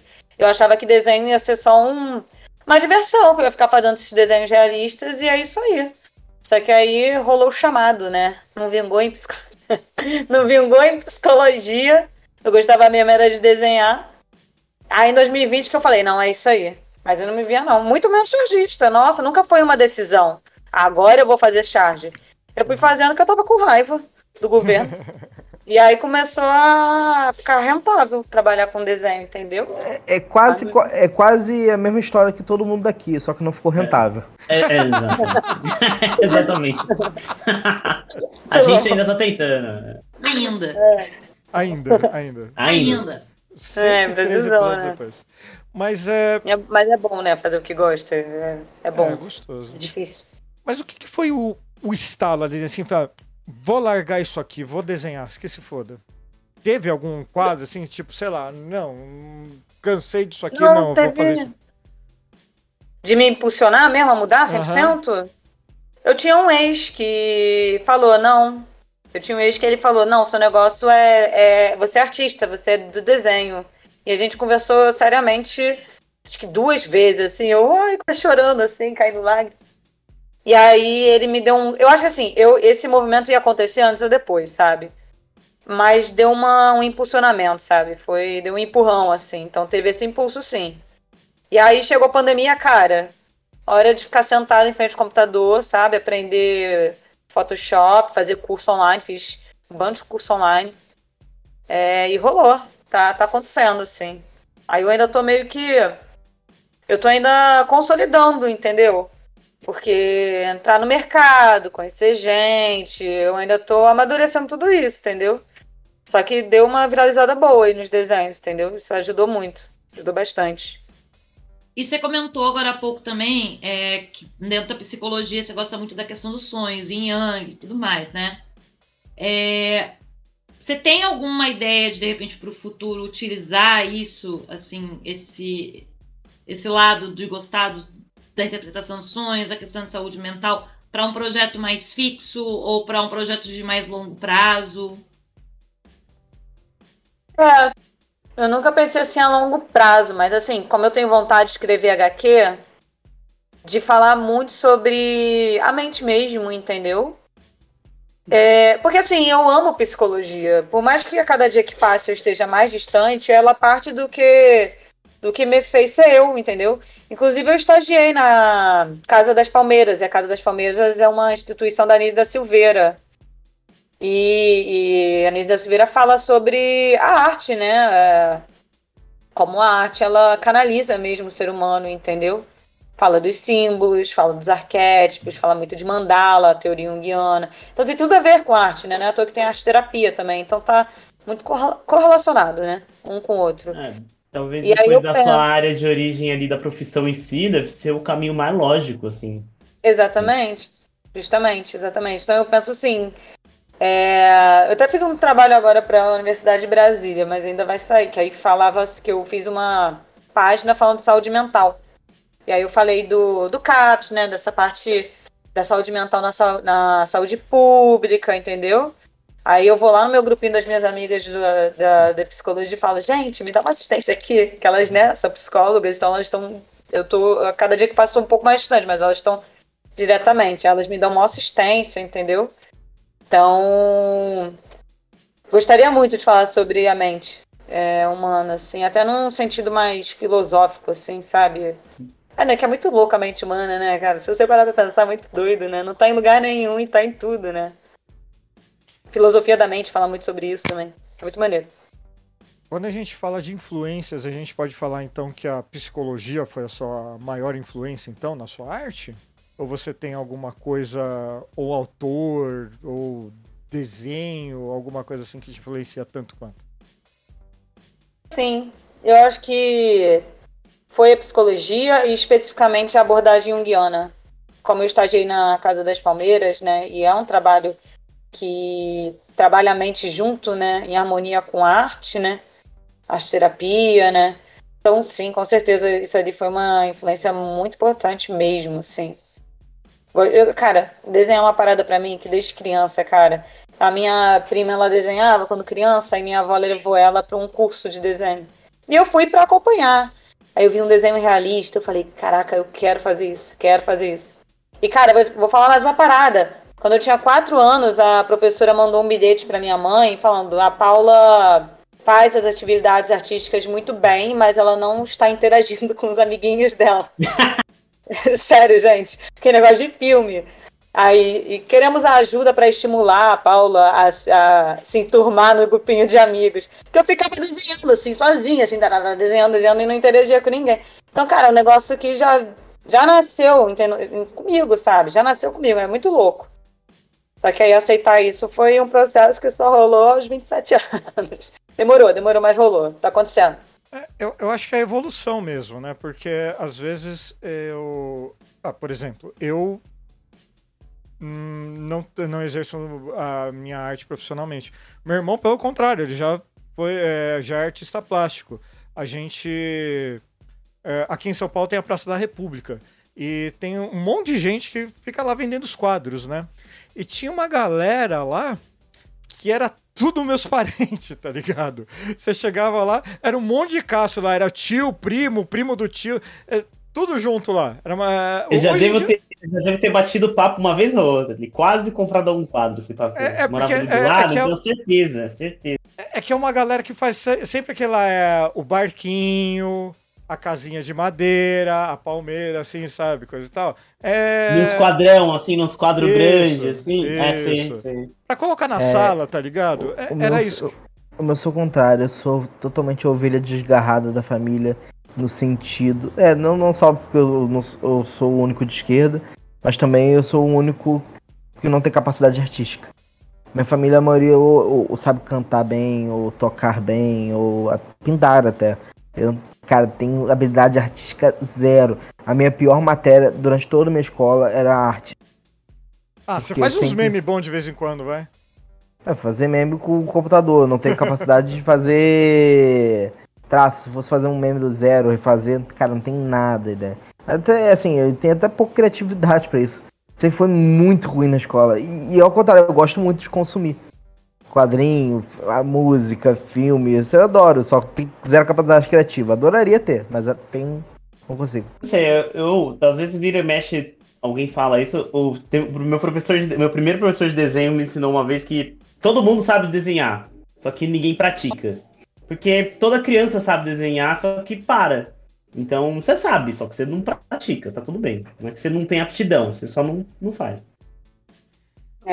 Hoje eu penso assim com os quadrinhos e tal. Eu até li isso no livro. Eu tenho um livro da Mafalda, né? Tem todas as tirinhas e é, é, fala sobre isso, assim, é, na- nas tirinhas, que assim, às vezes o mais importante não é nem a técnica, é a mensagem, assim, a ideia, sabe? E você vai ver artistas com traço. O André Dahmer, que é um. Eu acho bizarro as, as tirinhas do André Dahmer. Eu acho ele muito sinistro, uns insights muito sinistros. Ele tem um traço super simples, assim. Eu já vi um podcast dele que ele fala, meu negócio não é tipo fazer um super desenho, meu negócio a ideia que ele vai passar, sabe? Eu acho muito maneiro assim. É, a ideia é muito fundamental, né?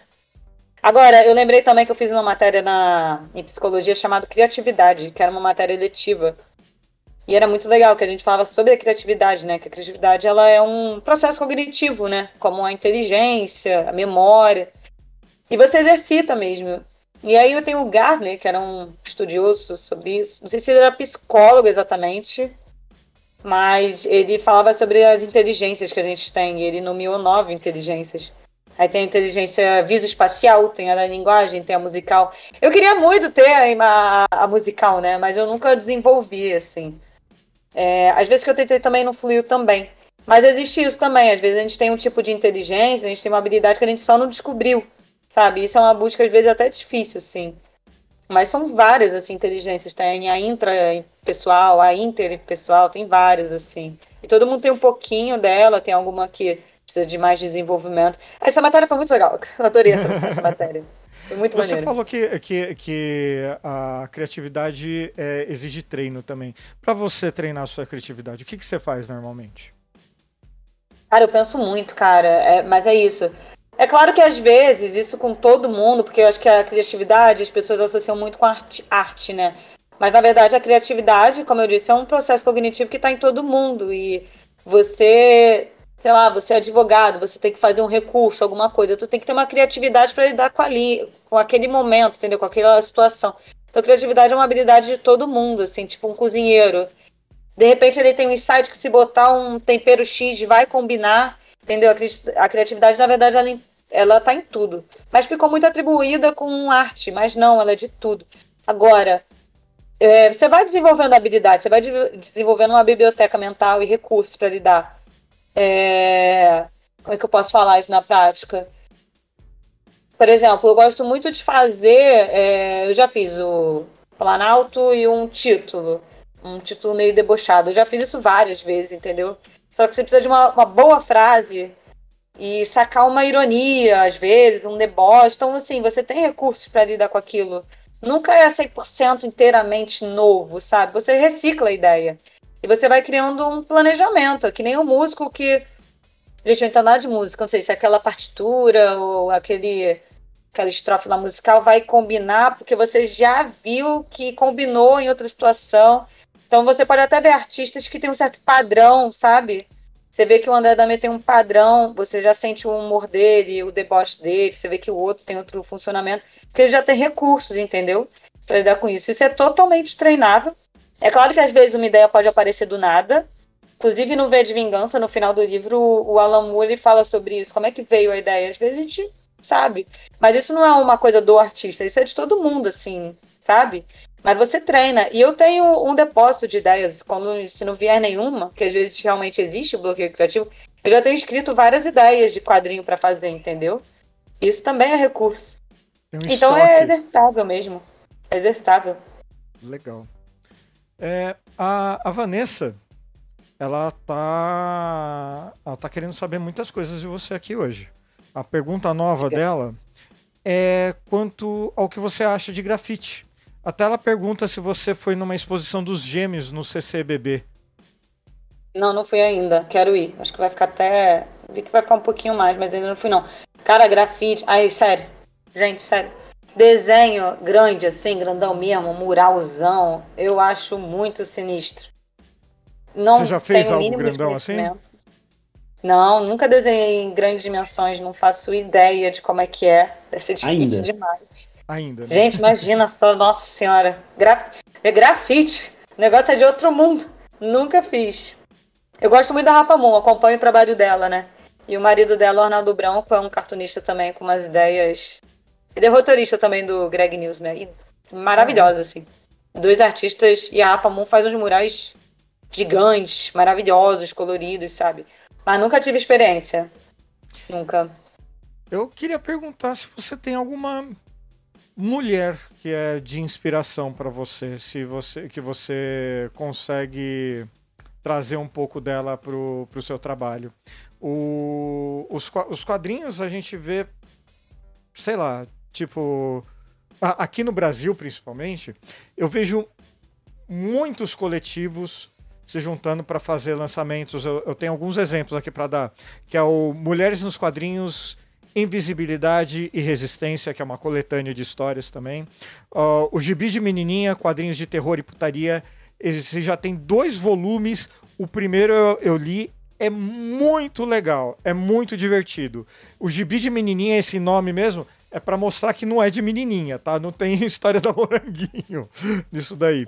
E tem o quadrinho Mulheres e Quadrinhos, que venceu dois prêmios HQ Mix e que eu mais que recomendo também. É, como sempre, são coletivos, não tem um nome assim. Você tem um nome para trazer aqui, assim, que você traz que é, pô, essa pessoa aqui não precisa ser brasileira, é mulher dos quadrinhos. Uhum. Cara, aí você vê, né, cara? É tanto homem que eu li bem mais autores masculinos, né? Impressionante. Li bem mais. Quando você para pra calcular, é muito embrenhado mesmo, né? É. Agora, eu li Persepolis, né? Eu gosto muito da maneira que ela se expressa. Ela é maravilhosa. É, só se, é, é Marge, Marjane, né? Nome diferente. Mas assim, o desenho técnico do dese- o desenho mesmo em si não é o que eu gosto de fazer, assim. Eu gosto de ver, mas não é o- a técnica que eu gosto, assim. Porque técnica de desenho mesmo, pra mim, David Lloyd, que é o V de Vingança, é assim, meu, é é o tipo de desenho que eu gosto, assim. Então ainda tem muito que andar, né? Essa é a verdade. De- deixa eu fazer uma pergunta. É, Você tá falando do David Lloyd. né? Eu tenho, eu tenho que perguntar para você. Você conhece Moebius? Quem? Moebius? Uh-uh. Não?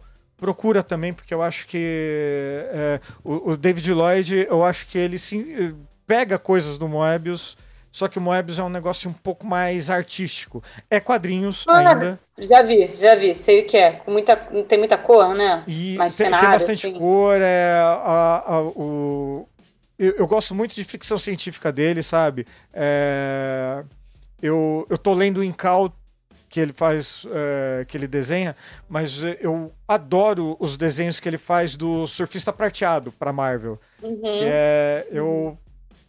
Sou paga-pau, né, mano? Não, não tem jeito. não, não tem jeito. Mas é. é e gibi de super-herói, alguma coisa assim, você já leu? Cara, Além do um- Watchmen, assim, sei lá, Superman. Então, eu já li sim o Cavaleiro das Trevas. Uhum. É, e um seguidor me deu um bando, muita mesmo. Me deu tá até aqui, que eu tô vendo aqui os. Me deu os X-Men, vários X-Men. Me deu até Game of Thrones. Pô, me deu aqui Batman também, mas não é o meu foco, não, assim. Mas eu adoro Uhum. ter, que eu adoro ver o. Eu gosto de ver os desenhos, sabe? Eu gosto Sim, de ver sim, o estilo sim. de desenho, as técnicas, sabe? Então, assim, estou aceitando qualquer quadrinho. Pode ser super-homem, pode ser qual for. No- no- Eu gosto, sabe? Nos X-Men atualmente tem um desenhista chamado Pepe Larraz, ele é espanhol. É, ele tem alguns defeitos, assim, como, por exemplo, todas as mulheres têm a mesma cara, sabe? Mas é, é o, o sombreado dele, sabe? É, a utilização da, da retícula, é, e é tudo digital que ele faz. E o, o negócio que eu acho engraçado, o que, que é? Ele faz daquele tamanho absurdo o desenho, mas daí na hora da impressão reduz. Ele não é nem a 3 que ele tá usando, ele tá usando, um, eu acho que maior ainda. Mas é. Eu acho que você também vai gostar. Uhum. É, Você, você já comentou da, da história que você pensou em desenhar, mas história que você gostaria de ter feito? Por exemplo, você falou do Sin City. Você se vê desenhando um Sin City da vida? Cara, é. Não sei, eu queria desenhar Não? um verão da lata. Mas assim, eu Não, gosto não, muito não, dessa. va- Vamos lá, o, o Frank Miller chegou assim, ó, Paula, eu quero que você desenhe esse roteiro aqui de Sin City pra mim. Toma. Toma o roteiro, Faço. desenho. Faço Você com faz? certeza. Eu adoro. Eu adoro essas histórias que tem uma mulher fatale, aí um cara apaixonado, e a mulher é vingativa, essa coisa meio sensual, bem no arzona mesmo, daqueles filmes antigões, sabe, americanos. Eu me amarro nessa temática, cara. O clássico mesmo, né, do, do, do, do noir, né, do cinema noir. do- Me amarro, faço com certeza. Adoro, assim, adoro, adoro. Então, ó, 100% vou, certeza. vou deixar outra dica aqui, que é o Lady Killers, uma desenhista que chama Noelle Jones. Ela tá famosa por ter feito, desenhado a, a Mulher Maravilha brasileira. É, eu gosto muito Gosto. do desenho dela também. Mas ela. O, o Lady Killers é, é sensacional. É que tá aqui também, no, pra quem tá assistindo a gente, tá aqui em cima da minha cabeça também. E é, e é bem nisso que você falou. É uma. é, puxa um pouco é, o, o traço de pin-up, só que é o. é, eu não, não sei se dizer se é anos 60, anos 70 que se passa, mas é, é uma dona de casa perfeita, entre aspas, né? Que começa a matar e aí ganhar dinheiro matando. Adoro Legal. essas temáticas de policiais, me amarro. Então, pô. eu, já, eu já pensei em umas coisas assim, tipo. é, tipo assim, aqui, na, aqui no Rio tem o bairro da Lapa, né? Que é o Rio Antigo, assim, né? Tem os arcos, tem toda uma mística, assim, do, da malandragem. Vou fazer umas pinturas no ar, sabe? Preto e branco, é a figura do malandro. Isso é fantástico. Tudo encaixa, sabe? Tudo encaixa. E você Gosto quer levar muito. isso pra França. Bom, estou disposta, 100%. O Marcelo Quintanilha, que é o, porra, roteirista, desenhista, quadrinista absurdo, ele acabou de ganhar um prêmio importantíssimo, porque lá na França mesmo. Ele foi na França. Que ele escreveu sobre uma mulher da favela, que ela é enfermeira, assim, então é tudo, mas temática brasileira, ele levou lá para fora e ganhou o prêmio e tudo. Então, eu acho muito importante também como o quadrinho pode ser uma ferramenta de de comunicar para outros países sobre o Brasil, sabe? E eu acho isso muito maneiro. E aí precisa de todo um estímulo, né? Os quadrinistas, ao mercado, aí como a gente falou também da precificação, porque um preço mais baixo, né? É acessível. Só que aí tem muita edit- editora pequena, que aí fica difícil, é um equilíbrio, né? Entre é, dinheiro, né? Editora pequena, e aí descentralizar é, democratizar mais as próprias editoras, né? Porque o que a gente mais conhece de, de quadrinho assim é a Marvel e a DC Comics, né? Mas tipo, tem várias outras, né? E levar isso para as pessoas mesmo, sabe? É, editoras independentes, sabe? É, Bom, gente, o papo tá muito bom, mas estamos chegando no nosso horário. Paula, obrigado pela sua presença, foi edificante, foi uma delícia a conversa. É, a gente deixou aqui o finalzinho para considerações finais. Então, assim, lá no blog, no www.farofeiros.com.br, vai ter link de todas as suas redes, do seu site, mesmo que esteja em construção, não tem problema. Vamos deixar lá. E o que você quiser falar aí também. Cara, gente, perdão pelos meus problemas técnicos dos meus Imagina, do meu faz parte. Eu fiquei, eu fiquei assim, gente, já era, meu Deus do céu, que vergonha. Deu tudo certo no final. Não, tá. Ainda perfeito. bem. Mil perdões, cara, era o fone, era o computador, era a internet, mas deu tudo certo. Ai, eu adoro falar, eu adorei esse encontro, adorei ver vocês. A Paola eu tô vendo pela primeira vez, sem ser na foto. Eu tô muito feliz. Obrigada, gente, pelo convite. Tô muito emocionada. Obrigada, sério, eu, tô, eu gostei muito do, do convite. Não, ó, quando tiver algum assunto de quadrinhos aqui, provavelmente a gente vai te chamar de novo. Vai, vai ser bom ter Fecho, seu ponto de fecho. vista aqui com a gente. Fecho muito, fecho muito mesmo. Obrigadão, Paula. Paula Eu Costa! que agradeço. Eu não errei seu nome agora. Suas considerações Ó. finais. Agora você já falou o nome certo. Ah, eu espero que a Paula volte aqui, só que dessa vez tendo lido Sandman. Né? Sim. Lerei. Aí, Ele Panini, por favor, né? Importante, muito importante, muito importante.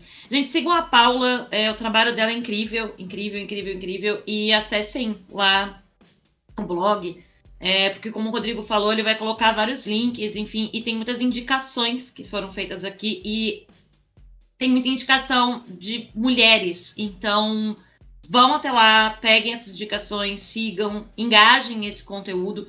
Porque, como a gente falou aqui, é, ainda é um mundo que está muito conectado com os homens.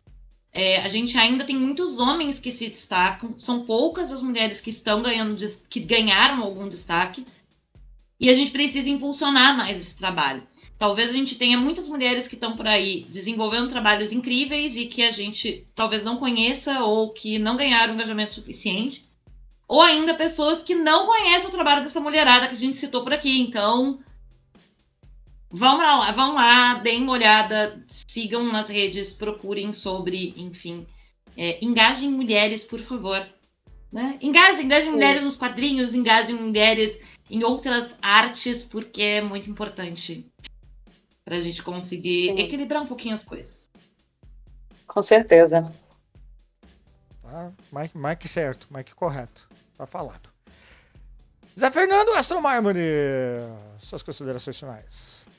As minhas considerações finais é, por mais que a direita se morda, se ra- rasgue de raiva, ela não vai conseguir produzir nada nem próximo do que a Paula faz, porque eles não estão conectados com a realidade, tipo, a gente tá. Então, bicho, é isso. É, é tudo nosso. Sempre, Uhum. sempre foi tudo nosso. Tá certo. Pedro Otávio, suas considerações finais. Das considerações finais é que é, é bem legal realmente estar vivendo num, num meio que cada vez mais vamos ter artistas femininas e também protagonistas femininas. Algo que, tipo, fui vendo algumas séries assim nesse meio tempo. É, é legal finalmente estar tendo mais protagonistas femininas. E eu particularmente gosto muito, porque a gente estava tanto envolto de clichês e clichês que é, pa- parece que as protagonistas femininas estão dando uma reviravolta nisso. Tá dando. Tá, tá tendo histórias novas. Então tá ficando. Tô feliz de ver nessa época e com certeza o futuro reserva melhor nisso. E outra que. É pra Paula principalmente, é que eu ainda tava no meu projeto de casa. Eu tive, eu tive que atrasar por motivos que todo mundo sabe. Alguns projetos daqui de casa, mas meu projeto de escritório era montar ele com várias artes. E, e qu- quando, antes dos eventos que mudaram a minha vida, eu tava sondando uma arte tua pra botar também na minha parede. Só que vai, ainda vou ter que atrasar esse pedido. É, mas, motivos. Mas aí, mas virá o momento em que eu vou pedir. Ótimo, estamos aí. Bom, minha gente, é, eu gostaria de pedir desculpa para todos aqui, para nossa convidada, para meus amigos, é, para quem tá ouvindo a gente. Desculpa por ser o nerdola, tá bom? Desculpa por ler gibi de super de boneco, tá ligado? Mas Não. desculpa. Desculpa. Eu leio outras coisas também, eu prometo. Mas minha gente, vocês sabem que aqui no Farofez a gente enrola, mas sai. E é isso. Semana que vem tem mais. Beijo, abraço!